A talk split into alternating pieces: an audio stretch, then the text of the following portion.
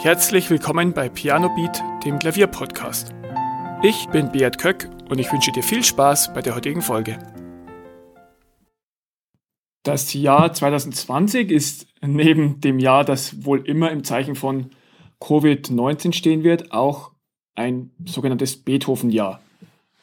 Vor 250 Jahren, nämlich im Jahr 1770, kam Ludwig van Beethoven zur Welt und deswegen standen oder stehen viele musikalische Aufführungen in diesem Jahr unter dem Motto Beethoven.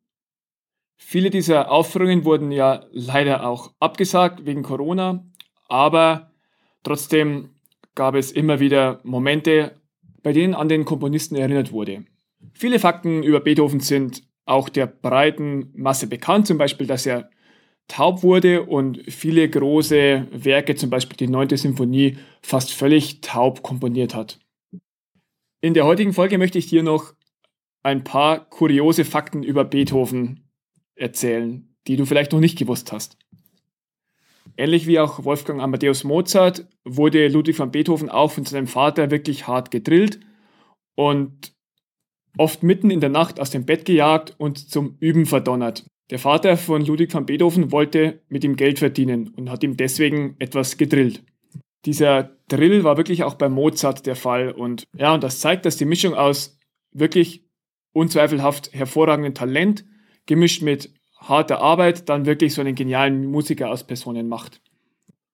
Ob jetzt die Methode des Drillens wirklich richtig ist, das sei mal dahingestellt, aber Fakt war, dass Beethoven wirklich auch im jungen Kindesalter schon sehr, sehr viel geübt hat. Ein weiterer kurioser Fakt ist, dass Beethoven selbst jahrelang glaubte, dass er 1772 und nicht 1770 geboren wurde. Man vermutet, dass sein Vater ihn zwei Jahre jünger gemacht hat, um sein Talent noch außergewöhnlicher wirken zu lassen. Diese Praxis erinnert mich etwas an Fußballstars, die häufig auch verdächtig jung sind und es gibt keine Altersdokumente oder nur gefälschte Hausweise oder sonst wie. Es kommen immer wieder Wunder-Brasilianer nach Deutschland, die angeblich nur 14 Jahre alt sein sollen.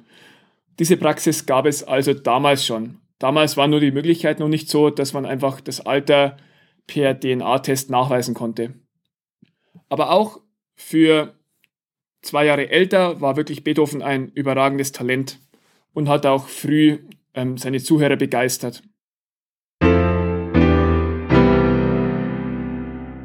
Beethoven hatte ja natürlich mehrere Lehrer, die ihm verschiedene Fähigkeiten beibrachten. Unter anderem Antonio Salieri, den vielleicht viele von euch aus dem Amadeus-Film kennen. Ja, und einer dieser Lehrer war auch Joseph Haydn, der Beethoven Komposition beibrachte.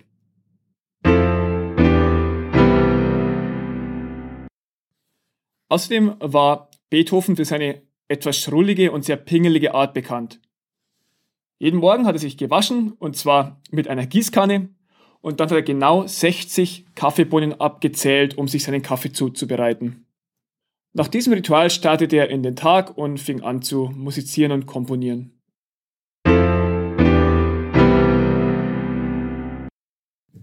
Das Van in Ludwig van Beethovens Name ist kein Adelstitel, sondern verweist nur auf seine flämische Abstammung.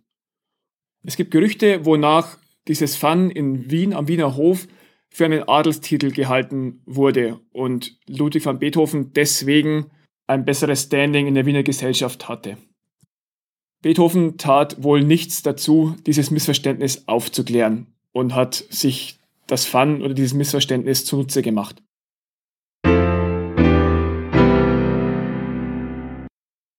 Die Mondscheinsonate von Beethoven zählt zu seinen beliebtesten Klavierstücken diesen Beinamen hat das Stück nicht von Beethoven selbst erhalten, sondern erst 1832 vom Dichter Ludwig Rellstab. Der hat gefunden, dass das Stück sich nach Mondschein über dem Luzerner See anhört. Auch von vielen anderen Stücken, von anderen Komponisten kommt der Beiname nicht vom Komponist selber, sondern irgendjemand hat häufig dem Stücken den Namen verliehen.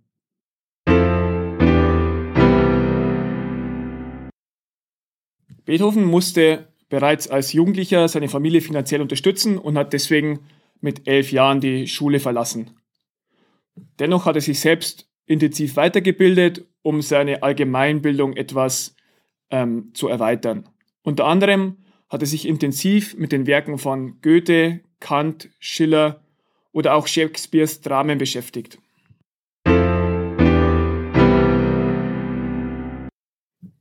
Ein weiteres Fun Fact, und zwar zog Beethoven mindestens 68 Mal in seinem Leben um.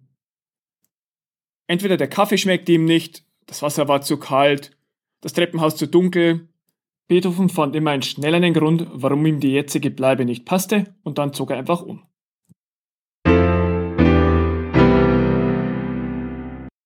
Zwei Werke von Beethoven sind übrigens auch im All zu hören, und zwar auf der goldenen Schallplatte Voyager Records, die an zwei Raumsonden angebracht wurden. Mit diesen wollte man die menschliche Kultur und Informationen über uns Menschen in das All bringen, damit die vielleicht Außerirdische sehen und uns dann ein bisschen verstehen. Das Ganze war im Jahr 1977 und unter anderem ist dabei der berühmte erste Satz aus seiner fünften Symphonie drauf und der fünfte Satz des Streichquartetts Nummer 13. Dieser Satz gehört zu Beethovens absoluten Lieblingsstücken und er selbst hat behauptet, dass noch nie seine eigene Musik so einen Eindruck auf ihn gemacht habe und ihn dieses Stück oder dieser Satz immer wieder zu Tränen rührt. Wenn du diesen Satz aus dem Streichquartett nicht kennst, dann solltest du ihn dir unbedingt anhören. In den Show Notes findest du einen Link dazu und kannst dir das Stück anhören und vielleicht nachfühlen, warum es so einen großen Eindruck auf Beethoven selbst, der das ja selbst komponiert hat, gemacht hat. Was auch viele nicht wissen, ist, dass Ludwig van Beethoven die Aufnahmekapazität von CDs beeinflusst hat. CDs sollten ursprünglich nur 60 Minuten Platz für Audiosignale haben, aber der Sony-Manager Norio Oga fand, dass unbedingt die 9. Sinfonie von Beethoven drauf Platz haben sollte. Und deswegen wurden es dann 74 Minuten statt 60. Als Maßstab wurde eine Einspielung von Wilhelm Furtwängler aus dem Jahr 1974 verwendet, die eben 74 Minuten gedauert hat.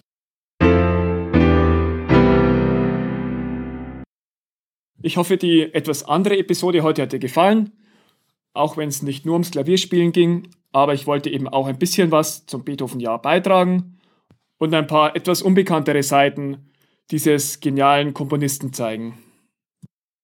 Vielen Dank, dass du zugehört hast. Weitere Informationen zum Podcast findest du in den Show Notes und auf pianobeat.de.